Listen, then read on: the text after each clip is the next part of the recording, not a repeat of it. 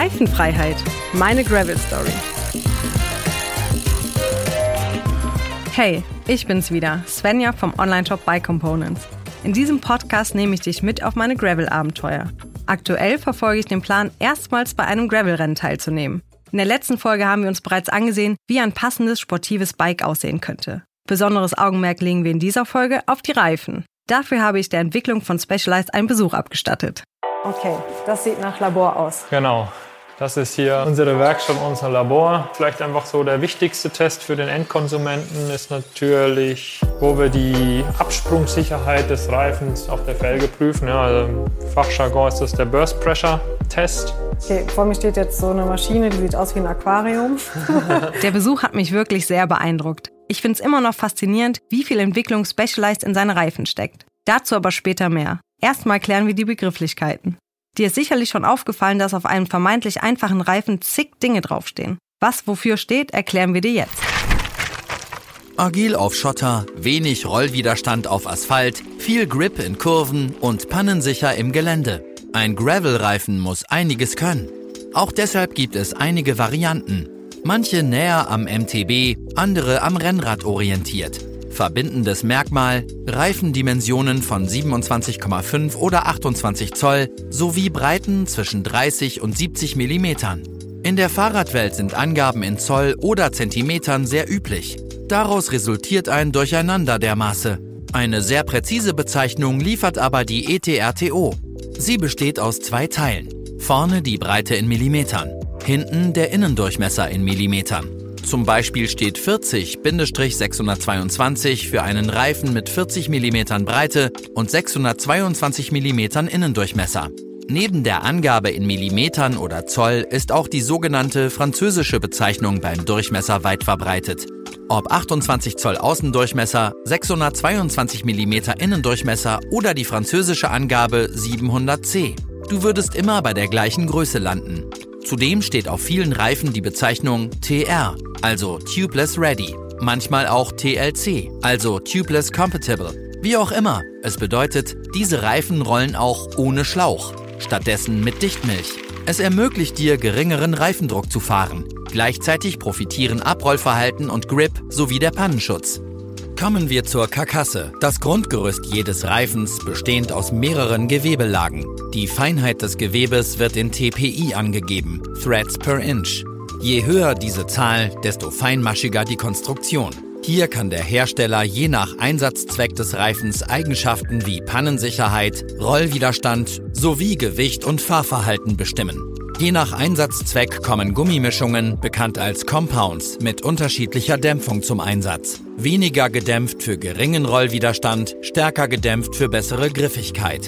Manche Hersteller nutzen für ausgewählte Reifenmodelle verschieden harte Mischungen, etwa weichere Gummis an den Schulterstollen und härtere auf der Lauffläche.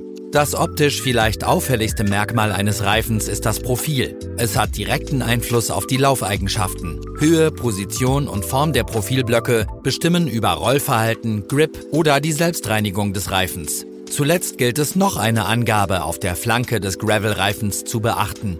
Der Minimal- und Maximaldruck. Ist dein Reifen im Soll, kann's auf die Gravelpiste gehen. Okay, endlich wäre das mal geklärt. Was deutlich geworden ist, in so einem Reifen steckt einiges drin. Aber wer denkt sich sowas eigentlich aus? Zum Beispiel die Entwickler bei Specialized. Das wollte ich mir genauer ansehen und habe dem Reifenhersteller einen Besuch in Bielefeld abgestattet. Endlich bei Specialized angekommen und ich muss sagen, es ist ländlicher als gedacht. Ich treffe hier heute auf Oliver Kiesel. Er ist seit 2016 Produktmanager für den Bereich Gravel und äh, Road-Reifen. Und ich bin gespannt, was er mir heute erzählt. Und ja, ich glaube, da sehe ich ihn auch schon. Hi Olli. Hallo Svenja, schön, äh, schön, dass du da bist. Ja, schön, dass du dir Zeit für mich heute genommen hast. Ähm, erste Frage, wo bin ich hier gelandet? Das ja. ist nicht Bielefeld. ja, herzlich willkommen im Specialized Reifenlabor. Ja. Wir sind hier ein bisschen außerhalb von Bielefeld. Ja. Der Ort heißt Lage Kachtenhausen, in so einem kleinen genau. Industriegebiet. Und ähm, da haben wir uns in einem ruhigen, idyllischen Plätzchen niedergelassen und uns dem Thema Specialized Fahrradreifen und der Entwicklung zu widmen. Ja, äh, mega cool. Äh, ich dachte, also ich habe es mir ein bisschen größer vorgestellt, ein bisschen pompöser, aber hier ist es halt äh, ja idyllisch, toll zum Radfahren und toll, die Reifen wahrscheinlich auch sofort auf der Straße zu testen. Ja, das natürlich, aber dann ähm, komm mal rein. Ja, schauen wir uns mal an. Genau. Zeige ich, zeig ich dir das mal, wie groß oder auch klein das hier ist. Das haben wir ja auch bei uns bei Bike Components. Immer wenn die Leute kommen, sehen sie erstmal dieses große Logistikgebäude, was jetzt nicht viel hermacht. Und sobald man reingeht, ist das so, ach ja, da, da ist Bike Components. Ja, wir sind da im, im Obergeschoss. Gehen wir mal gerade hoch. Wie viele Mitarbeiter seid ihr am Standort? Sechs Leute. Hier ja. findet quasi die Hauptentwicklung statt. Die wirkliche Reifenentwicklung, quasi alles, was da so dazugehört. Von der Gummimischung, Materialauswahl, wie kommen die ganzen Sachen quasi auch zusammen, das ganze Testen im Labor. Und es sind dann auch tatsächlich hier die, die Leute so von den Ausbildungen und von dem Skillset so ist noch tatsächlich, dass wir hier vier Ingenieure sind und okay. eine Chemikerin, die sich dann ganz speziell dem Thema Gummimischung ähm, widmet. Ja. Und die Ingenieure, die wir haben, die haben auch alle Reifenhintergrund. Okay. Also die waren alle bei auch großen Reifenherstellern tätig und die haben alle an Reifen in der Vergangenheit gearbeitet. Du hast jetzt meiner Frage so ein bisschen vorweggegriffen. Ähm, Specialized wird ja bei den meisten im ersten Moment mit äh, Fahrrädern verbunden und nicht mit einer Reifenentwicklung. Du hast natürlich jetzt gesagt, ihr sitzt hier mit unglaublich vielem Fachwissen und an diesem Standort, um euch nur dem Thema Reifen zu widmen. Ähm, ich finde es total spannend, dass denn der Reifen doch so viel Aufmerksamkeit braucht. Und äh, ich freue mich, dass du mich jetzt gleich rumführst und einmal zeigst, was ihr denn genau hier am Standort macht. Ja, da machen wir vielleicht aber einen kleinen Ausflug in die Vergangenheit. Das wäre super, ja. Ähm, warum hat der Reifen bei Specialized so einen hohen Stellenwert? Also das, das wissen ganz viele nicht, aber tatsächlich genau. war es das erste eigene Produkt mhm. der Marke ähm, Specialized und was der Inhaber Mike Sinja da ins Leben gerufen hatte, war tatsächlich ein Fahrradreifen. Okay. Davor war Specialized auch mehr als Distributor unterwegs und ähm, was aber der Inhaber dann vermisst hat, war ein Rennradreifen, der ein Clincherreifen ist und einfach zu wechseln ist, aber Fahreigenschaften ähnlich des Schlauchreifens hatte für den Rennradsport. Und damit ist er dann quasi, mit der Idee ist er quasi losgezogen und ähm, hat dann den ersten Clincher Rennradreifen quasi entwickelt und auf den Markt gebracht. Das war dann damals der Specialized Touring Reifen. Das war 1976 mhm. und das war tatsächlich das erste eigene, eigene Specialized Produkt. Okay. Und dadurch war natürlich das Thema Reifen für Specialized immer extrem wichtig. Mhm. Ähm, ist da wirklich in, von, der Histor ja, von der Historie bedingt sehr stark ähm, verwurzelt und genießt dann hier auch eben einen extrem hohen Stellenwert und auch die entsprechende Aufmerksamkeit natürlich. Ja, so auch so, glaube ich, so ein Herzensprojekt, was man dann nicht mehr loslässt. Ja, genau. Und dadurch man sich definiert. Genau, dadurch definiert man sich natürlich auch und man hat dadurch natürlich auch dann eben dieses, ja, wir haben ja komplett über die ganze ähm, Company ähm, Produkt oder Produktteams, die sich den einzelnen Kategorien widmen und dann eben auch für das Thema Reifen das Team wie uns, mhm. ja, auch ähm, an einem Standort von der Örtlichkeit quasi, wo es auch Sinn macht für das Thema Reifen, mhm. was Zutaten für die Gummimischung mhm. angeht, sage ich mal, das findet auf, auf der Automobilschiene dann eben statt mit großen Chemieunternehmen. Und das findet in Europa ganz stark statt und vor allem natürlich auch in Deutschland. Ja, du sagtest, der erste Reifen war ein Rennradreifen. Ich bin natürlich heute hier für den neuen Trend des, äh, des Graveln. Ähm, ihr habt auch spezielle, ich glaube, drei äh, Gravelreifen im Sortiment. Und mich würde natürlich interessieren, wie kam es dazu, dass der erste Gravel-Reifen auf den Markt kam? Wie, wie viel Entwicklung steht dahinter? Wie lange dauert so eine Entwicklung von äh, der Idee bis äh, hin zum Launch des Reifens und was passiert dazwischen? Ja. wo fängst du jetzt an? genau, wo fangen wir an? Fangen wir mal 1989 an, oder? Gehen wir mal ganz weit da zurück. Da war ich noch nicht geboren. ähm, als ähm, eigentlich ja fast schon Graveln losging ähm, oder das Mountainbike der 90er Jahre, würde man ja als, mittlerweile ja. als Gravelrad fast bezeichnen oder damit fährt man heutzutage natürlich genau das Gleiche. Aber tatsächlich hatten wir 1989 das Rock Combo. Das war eigentlich ein 26 Zoll Mountainbike-Reifen mit ja. Stollenreifen und einem Rennradlenker. Ja.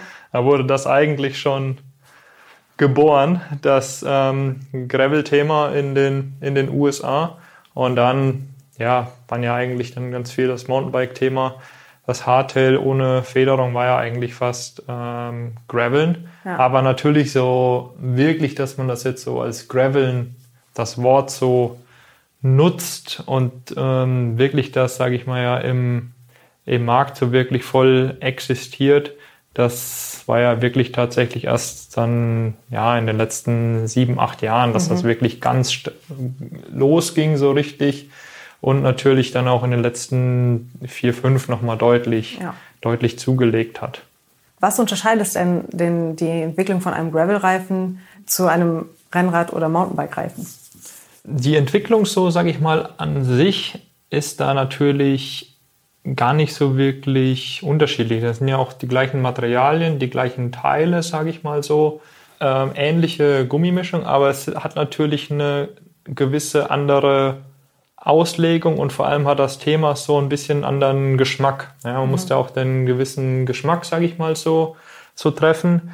Das Graveln ist ja eher auch so ein legeres, sportliches Thema. Und das versucht man natürlich dann schon auch in, sage ich mal, so seinem Reifenprofil oder in, mhm. wie der Reifen so ausschaut, natürlich auch auszudrücken. Ja. Ja dadurch haben sich diese ganzen, diese ganzen ähm, hellen Seitenwände wieder, wieder etabliert in dem Thema, mhm. was wird ja, ist ja ganz stark. Ähm, oder natürlich dann auch vom, vom Profildesign und vom ganzen Look so orientiert sich das teilweise auch teilweise ein bisschen nostalgisch ab ja, und zu mal. Ja, ja ich, hab, ich stehe manchmal vor der Herausforderung, ich ähm, reise mit meinem Gravelbike viel, also Bikepacking-Abenteuer. Ähm, da geht's aber auch viel auf Asphalt, aber groben Schotter. Also man weiß dann nie, welchen Reifen nehme ich denn, weil ich jetzt die nächsten acht Tage so, sowohl Feinschotter habe als groben Schotter. Ich habe Auffahrten, Abfahrten, Asphalt. Da muss man ja irgendwie den Mittelweg finden. Und meistens ist das gebündelt an einem Kompromiss. Müsst ihr auch Kompromisse eingehen? Eine sehr gute Frage und genau im Prinzip das, wo natürlich immer jeder die Orientierung sucht. Was bin ich so für ein Typ? Was mache ich damit und was brauche ich dann da mhm. dazu?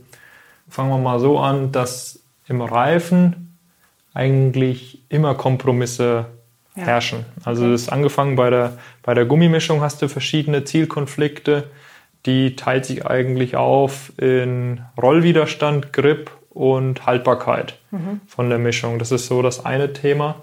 Und wenn du es dann am fertigen Reifen so betrachtest, dann hast du auch das Thema Rollwiderstand natürlich, mhm. das Thema Pannenschutz und das Thema Gewicht.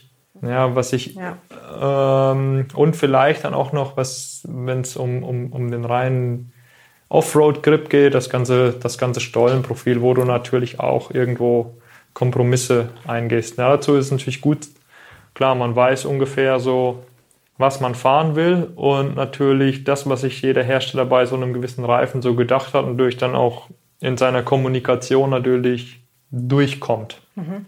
Ähm, wir sind bei dem Gravel-Thema eher, sage ich mal, so sage ich mal, auf der relativ sicheren Seite. Mhm. Also genau weil das natürlich auch ein neues Thema ist und viele da neu dazukommen. Es ist einfach vor allem Ding wichtig, dass die Reifen gut in der Handhabung, im Umgang sind und vor allem pannensicher sind. Mhm. Ja, das ist genau was, was du jetzt beschreibst. Man macht damit auch Bikepacking, Mehrtagestouren. Man hat auch viele Newcomer jetzt vielleicht das so mhm. in dem Sport, die jetzt neu so irgendwie zum Radfahren hingekommen sind. Das Gravelrad viele Möglichkeiten bietet. Zum einen so ein bisschen Offroad abseits zu fahren, viel zu entdecken, viel zu erforschen, aber auch auf der Straße auch mal sportiv unterwegs mhm. zu sein und deckt dann einen großen Bereich so ab.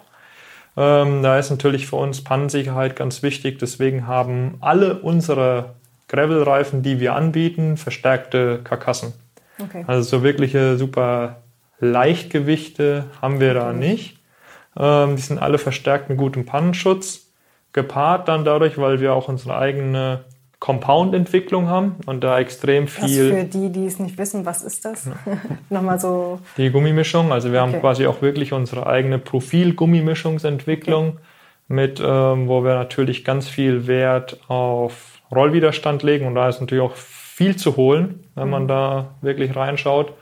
Ähm, gepaart mit den Sachen haben wir dann wirklich sehr pannensichere und doch leicht rollende Reifen.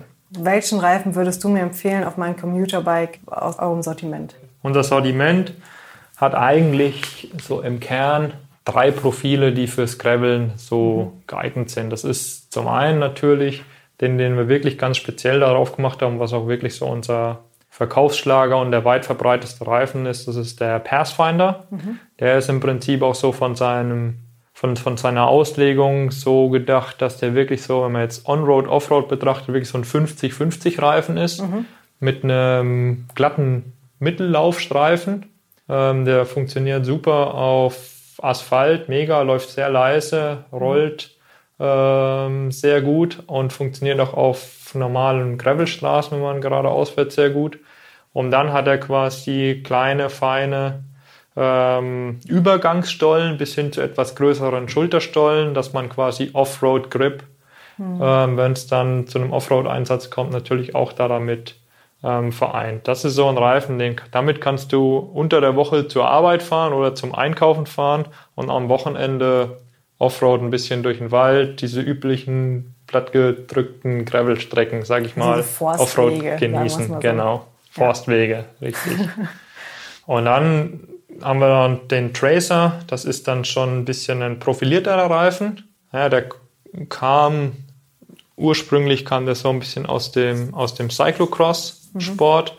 und den haben wir dann quasi mit ähm, ja, einem erweiterten Größenschlüssel einfach ähm, in den, in den Gravel-Bereich mit, mit überführt, weil sich das Profil ähm, und was der Reifen so an Eigenschaften mitbringt, dafür einfach anbietet. Mhm. Dann haben wir den quasi ähm, ja, mit in das Gravel-Programm überführt und bieten den dann quasi als so Intermediate-Reifen an. Das ist dann schon so, wenn man dann so ein bisschen mehr dedicated so sich dem mhm. Graveln dann so richtig so gewidmet hat und da auch deutlich mehr Offroad oder auch mal bei nassen Bedingungen im Wald so unterwegs ist, bietet er einfach ein höheres Grip-Level. Okay.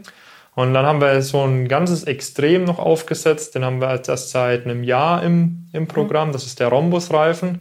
Also der sieht dann wirklich dann aus wie ein grobstolliger Mountainbike-Reifen. Mhm. Das haben wir auch ganz stark gemacht, weil natürlich auch dieses Thema E-Graveln auch so ein bisschen kommt. Ja. Ähm, wo man vielleicht dann, das sind dann jetzt aber wirklich dann auch was so für für Cracks, die auch wirklich dann extrem steile Offroad-Passagen hoch und auch wieder runterfahren wollen, ja. für wirklich extreme Traktion einfach. Ähm, das erlaubt dann halt einfach das Bike mit Motorunterstützung. Um dann da einfach deutlich mehr Offroad-Traktion zu haben, haben wir dann sowas gemacht. Hat aber natürlich einen etwas eingeschränkteren Einsatzbereich. Am weitest verbreitet ist dann wirklich unser Pathfinder, ja. unser Tracer Beide eignen sich für Bikepacking, für große mhm. Adventure-Trips. Sie haben beide verstärkte Karkassen und sehr griffige und leicht rollende Gummimischungen auf dem Profil. Okay. Äh, du hast eben schon am Anfang gesagt, äh, ihr entwickelt komplette Reifen von A bis Z. Was genau kann ich mir unter so einem Entwicklungsprozess vorstellen und was könnt ihr hier abbilden am Standort? Äh, los geht's natürlich, sage ich mal so, klar jetzt mh, mm, mit der Richtung und dem Use Case, den man natürlich treffen möchte, den mhm. man definieren möchte. Und dann gibt es dann natürlich dann gewisse Gegebenheiten, die da vielleicht dann schon von vornherein klar sind, was da so wichtig sind. Dann versucht man natürlich eine gewisse Neuerung natürlich ja. auch reinzubringen bei dem Ganzen oder auch eine gewisse Trendentwicklung natürlich. Ne? Das ist ja dann auch ganz wichtig, in welche Richtung so sich vielleicht was entwickelt, in welche Richtung möchte man so arbeiten. Da schaut man sich natürlich verschiedene Sachen an. Was hat man natürlich? Okay, mhm. was haben sich da vielleicht so an Kundenfeedback, an Rückmeldungen, an mhm. eigen erfahrenen Feedbacks oder Rückmeldungen so herauskristallisiert? Was möchte man irgendwie anders machen? Was muss mhm. man vielleicht besser machen? Vielleicht ändern sich auch Größen. Ja. Vielleicht ändern sich Felgendimensionen ähm, natürlich. Und dann schaust du dir natürlich auch an, okay, fährst natürlich Konkurrenzprodukte, was machen die gut, wie fühlt das sich so an, wie funktioniert das auf den Untergründen.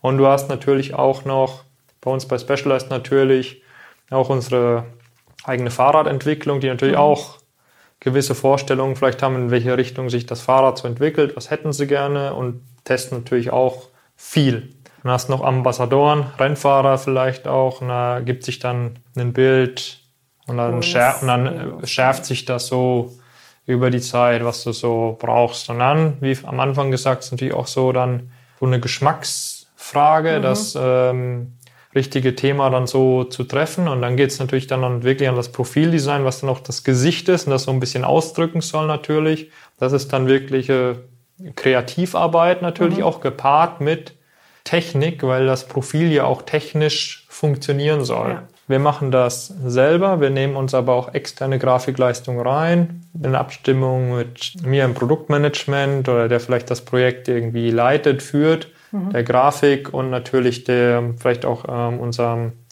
unserem ähm, Werkzeugzeichner und mhm. ähm, technischem Engineering dann, ähm, wird sowas dann natürlich äh, weiterentwickelt und auch zu Papier natürlich gebracht, ähm, 3Ds erstellt und natürlich auch 3D-Drucks, die man mhm. dann quasi ausdruckt, dass man es wirklich mal in der Hand hat. Wie fühlt sich das so an? Ist die Profilhöhe in Ordnung? Ist die Anordnung der Profilblöcke okay? Die Höhe, die Größe, mhm.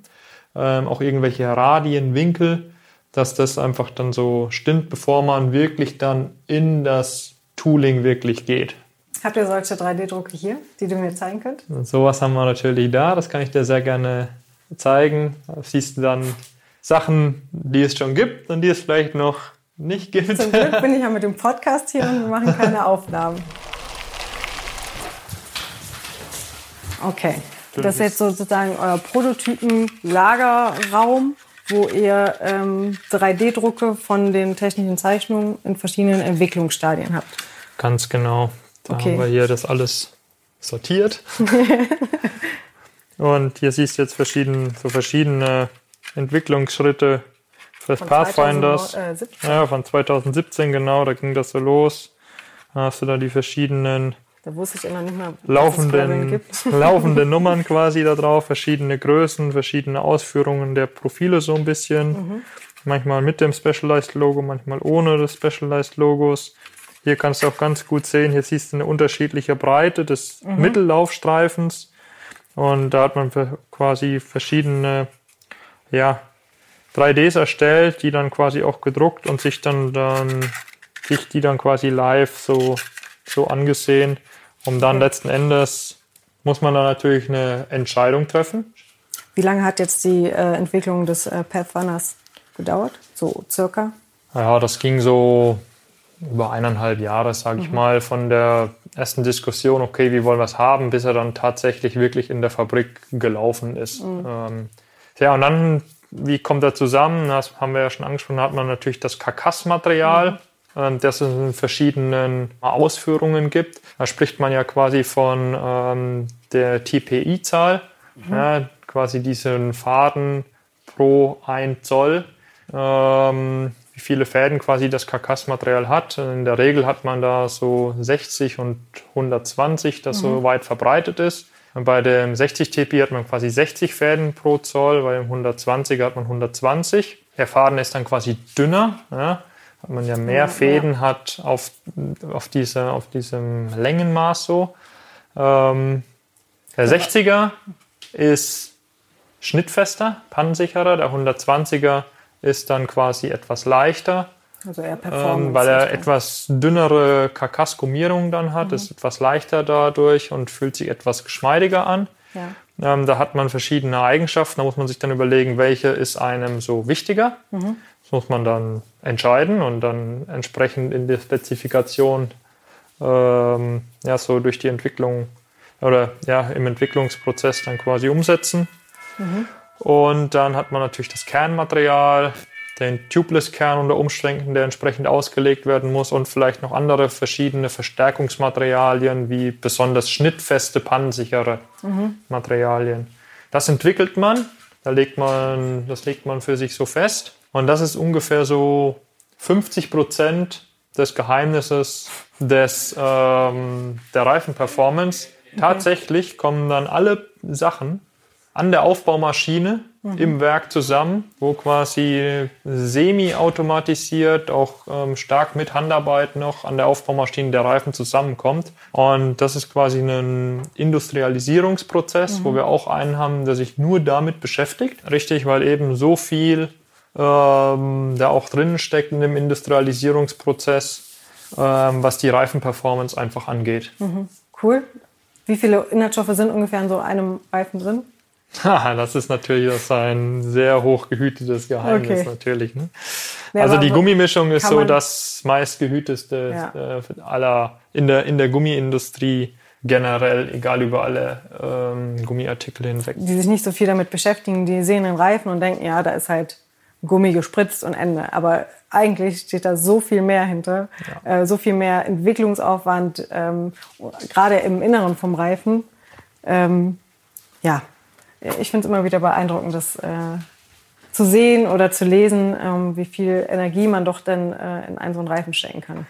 Ja, und das, ähm, diese Energie, die wir dann da, da natürlich investiert hat, reingesteckt hat. Irgendwann hat man da natürlich diesen ersten Prototypen ja, da. Ne? Der, der das ist natürlich der Moment, dann wo alle heiß drauf sind, wenn die Post kommt, kommt. kommt das Paket an, dann hast du das da oder hast ihn vielleicht ja. noch selber im Werk mitgebaut und so, ja. weil du genau sicherstellen wolltest, dass alles so zusammenkommt, wie wir gesagt haben, mit dem Industrialisierungsprozess, dass das alles so passt. Und dann hast du den und dann musst du natürlich gleich ausprobieren. Ne? Dann machst du den erstmal, machst du natürlich auf dein eigenes Rad drauf, willst es natürlich gleich wissen. Oder natürlich dann, wie verhält er sich natürlich im Labor unter definierten Bedingungen, Rollwiderstand, Pannenschutz. Und das können wir uns jetzt mal anschauen. Perfekt, bin gespannt. Okay, das sieht nach Labor aus. Genau. Damit du auch einen besseren Überblick bekommst über das Labor bei Specialized, äh, erzähle ich dir noch mal kurz, was ich hier gerade sehe und wovor ich stehe. Hier liegen ganz viele Reifen auf Hochregal, äh, äh in Hochregallagern. In der Mitte steht der bekannte Werkstatttisch, wo wahrscheinlich alles gewerkelt wird, von Reife auf die Felge ziehen, Reifen durchschneiden, gucken, dokumentieren. Drumherum ähm, lauter Felgen, die Maschinen ähm, zum Prüfen der Reifen und hier und da ein äh, Specialized-Rad, das wahrscheinlich von äh, den Mitarbeitern hier äh, abgestellt worden ist. Genau, das ist hier unsere Werkstatt, unser Labor.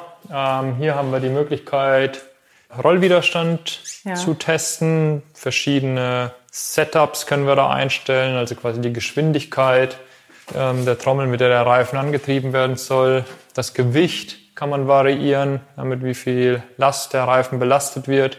Und dann hat man natürlich noch verschiedene sonstige Einflussfaktoren, die den Rollwiderstand äh, beeinflussen können. Das ist zum Beispiel der Luftdruck, der ja auch mhm. variabel ist. Da hat man viele Variablen, da kann man sich Tage mit beschäftigen, ja. nur an einem Reifen. Mit wie viel Gewicht wird so ein Reifen meistens getestet? Mit wie viel Last? Man hat ja immer so dieses Normfahrergewicht von 80 Kilo, glaube ich. Ja. Plus Fahrrad, ich weiß nicht. Wir belasten den Reifen dann so mit 50 Kilo für den Gravel-Bereich. Okay, sind ja zwei Reifen. Genau, und man hat die Hauptgewichtslast auch am Hinterrad. Ja. Okay. Ja, und wenn man dann, sage ich mal, so ein Systemgewicht hat, so von 80 bis 90 Kilo, dann ist 50 Kilo am Hinterrad, das passt dann schon so okay. ganz gut. Und dann haben wir natürlich äh, unseren Pannenschutztest, das ist quasi so ein, Stichel, so ein Sticheltest, der ja. quasi ja ein, ein definierter, aus, ne? definierte Klinge oder definierter Dorn dann eben die Karkasse durchstichen kann und dann quasi eine Kraftwegkurve aufnimmt. Da sieht man den Anstieg des Durchstichs quasi und auch die Maximalkraft. Interessant Habt ihr und wichtig. Dann so Vorgaben, die ihr vorher festlegt bei einem Reifen, okay, das wollen wir bei einem Reifen an, an Pannensicherheit haben und arbeitet darauf hin, wenn der erste Test schief geht oder der zweite, dass dieser Wert erreicht wird? Oder ist das, wir gucken mal, was passiert und gucken dann, ja, das reicht für den Reifen? Ähm, das legst du natürlich fest. Ja. Das okay. ist natürlich auch abhängig von, wo ist der Reifen angesiedelt, ja, wie ist er positioniert, welche Zielvorgaben muss er so erfüllen. Mhm. Dann ähm, hast du das ja auch schon unter Umständen deiner Materialauswahl berücksichtigt. Mhm. Unter Umständen weißt du es schon, weil du schon aus deinem Materialbaukasten vielleicht da was auswählst, wo du circa weißt, wie das so liegt. Das willst ja. du natürlich bestätigt haben. Wenn du natürlich was ganz Neues da in den Mix gegeben hast, dann wird es natürlich spannend. Ne? Ja, dann wirst du genau. natürlich wissen, okay, unterschreiten wir jetzt das oder übertreffen wir vielleicht sogar unsere, unsere Zielvorgabe. Mich würde ja unglaublich interessieren, so einen Test mal durchzuführen. Und hier sind ja ähm, ganz viele Reifen, die gelagert sind, wahrscheinlich auch schon alle getestet. Können wir einen Test, zum Beispiel den Pannenschutz oder den Durchschlag, einmal machen, nur damit ich sehe, was ihr denn hier macht, wenn ihr einen äh, Reifen testet? Genau, dann machen wir uns mal unseren Sticheltest. Dann bereiten wir das mal vor mit einem Reifenabschnitt und dann legen wir damit mal los. So, ich habe jetzt den Pathfinder hier mal mitgebracht, unser Gravel-Reifen Nummer 1. Jetzt schneiden wir hier mal ein Stück einen Reifenabschnitt heraus mit unserer Schneidmaschine. Und dann legen Auf wir den mal ein. Ja, genau. Das ist schon mal gut. Sehr widerstandsfähig. Ja. Dann wird er quasi hier in der Vorrichtung fixiert. Mhm. Und jetzt haben wir hier quasi ja, so einen, für uns so ein definiertes Blade. Das, hat, das ist angeschärft. Das sieht aus so ähnlich wie eine, eine Schraubendreherklinge. Ähm, hat eine Breite von, von 5 mm. Mhm. Ist aus Stahl. Und jetzt ähm, durchstechen wir das mal. Und dann siehst du jetzt auch gleich hier auf dem Bildschirm, wie sich das so verhält. Und das soll eine Glasscheibe wahrscheinlich imitieren, oder? Ja, genau. So, sowas Spitzes. Glasscheibe, ähm, sehr scharfer Stein, ja. Stein. Und dadurch, dass das ja schon der Reifen aus sehr widerstandsfähigem Material so besteht, hört man das auch deutlich. Mhm. Oh. Ja, das hat sich angehört, als ob irgendwie so ein Knochen geknackt hätte. Ja, genau. Ein weiterer, ein sehr wichtiger Test, vielleicht einfach so der wichtigste Test für den Endkonsumenten, ist natürlich, wo wir die Absprungssicherheit des Reifens auf der Felge prüfen. Ja, also Im Fachjargon ist das der Burst Pressure Test. Okay, vor mir steht jetzt so eine Maschine, die sieht aus wie ein Aquarium. und da drin ist eine Felge mit einem Reifen drauf. Ja, genau. Das ist quasi eine, eine definierte Felge auf Basis der der ETRTO. Mhm. das ist so ein, eine, eine, eine, Richtlinie für die Felgenauslegung und dann, wie natürlich dann am Ende auch der, der Reifen sein ja. muss, dass der quasi ähm, auf die Felge auf der Felge zu montieren ist und auch nicht von der Felge runterspringt quasi. Äh, man hat ja immer einen Maximaldruck auf der Felge angegeben, sagen wir jetzt mal als Beispiel 5 Bar mhm. Maximaldruck. Und bei uns muss so ein Reifen dann im Freigabetest einfach dem, dem Faktor 2 ähm, entsprechen, was, das, was den Maximaldruck angeht. Also der müsste jetzt hier, dürfte der erst bei 10 Bar von der Felge quasi springen, okay. ja, dass er da unsere, unsere Freigabe so erfüllt. Und gerade auch mit dem Thema Hookless-Felgen mhm. ähm, ist man da auch, sind wir da wirklich auf der sehr sicheren Seite, dass wenn man da unsere Reifen tubeless aufsetzt, und da wirklich auf Felgen montiert, die der ETRTO entsprechen, dann hat man da wirklich volle Absprungssicherheit, wenn man sich da nur bis zu dem Maximaldruck quasi bewegt. Okay, wir haben jetzt viel über Reifen gesprochen, der Entwicklung bis hin zu Prototypen, Testen und so. Ganz ehrliche Frage, wie fühlt es sich denn an, wenn man das Produkt endlich in den Händen hält und sieht, dass auch andere draußen diesen Reifen fahren? Ja, genau. Also wir haben ja vorher schon mal über den ersten Prototypen ja. so gesprochen. Ne? Und ähm, wenn man den dann hat und ausprobiert und so, das ist natürlich, das ist ein kleiner Schritt zum Ziel. Ja. Ein wichtiger, aber ein kleiner Schritt, sage ich mal, weil wirklich ähm, Reifen zählt erst wirklich, wenn er tatsächlich sauber in der Produktion läuft, produziert werden kann und dann auch in Serie ähm, stabil mit mhm. der gleichbleibend hoher Qualität quasi herauspurzelt aus der, aus der Produktion und dann natürlich auch noch im Markt eingeführt ist, ähm, und käuflich zu erwerben ist. Und ja. dann, das ist natürlich dann echt so Geil. Ziel so erreicht, geil, ja. ja. Und dann, wenn dann noch positive Stimmen kommen, positive Reviews, das ist dann Chaka, ja. das willst du dann haben. Ja, glaube ich. Ich äh, freue mich auch immer wieder, wenn wir unsere Eigenmarken im Feld draußen sehen. Deswegen äh, kann ich äh, mir vorstellen, wie du dich gerade so nach zwei Jahren lang Entwicklung oder anderthalb Jahre Entwicklung fühlst. Äh, ich danke dir, dass du mir hier alles gezeigt hast, mir so viel erklärt hast ähm, für deine Zeit und äh, ja, ich freue mich, den äh, Pathfinder äh, bald testen zu können. Ja, sehr gerne. Hat mir viel ähm, Spaß gemacht. Danke ich hoffe, dir. wir konnten da ein bisschen, wenn es dunkel war, Licht ins Dunkel bringen. Ja, auf jeden und, Fall. Und ähm, war eine schöne Sache. Super. Vielen Dank. Danke. Ciao. Ciao. Es folgt unser Tipp der Woche.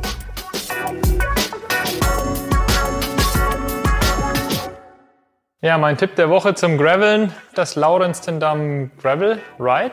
Ich war jetzt die letzten zwei Jahre bedingt durch Covid und so weiter, waren ja nicht so viele Events, aber ich war dann dieses Jahr mal auf dem Laurenz Tendam LTD Gravel Fest in Schinnen in den Niederlanden und das war wirklich super organisiert. Da waren tolle Strecken, ähm, super Essen, super Verpflegung unterwegs, sehr gutes Servicepersonal, wenn man unterwegs dann ein Problem hatte und echt eine super legere Veranstaltung mit auch am Abend so ein bisschen Musik und Party. Das hat wirklich sehr viel Spaß gemacht.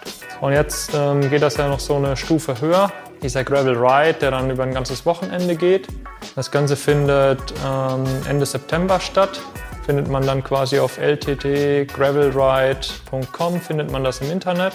Und das findet in Deutschland statt, in der Eifel. Nicht zu verwechseln mit dem Grinduro. Das findet eine Woche später statt, ist aber ein ähnliches Setup, ähnliche Location, ähm, anderer Veranstalter. Und ich glaube, dadurch, dass mir das so im April wirklich sehr gut gefallen hat war echt top organisiert, dass das wirklich eine super Veranstaltung wird. Was ein Tipp, was eine Folge. Anfangs habe ich kurz gezweifelt, ob wir wirklich eine ganze Folge über Gravelreifen erzählen sollten. Mittlerweile bin ich überzeugt. Das war es auf jeden Fall wert. Für mich war wieder vieles Neues dabei und ich hoffe, du bist auch auf deine Kosten gekommen. Schreib mir gerne eine Mail an reifenfreiheit@bike-components.de mit deinem Feedback und folge diesem Podcast auf der Plattform deiner Wahl. Übrigens, in der nächsten Folge spreche ich mit Paul Voss. Er gibt mir einige Tipps, wie man an ein Gravelrennen herangehen sollte. Ich bin schon gespannt. Deine Svenja.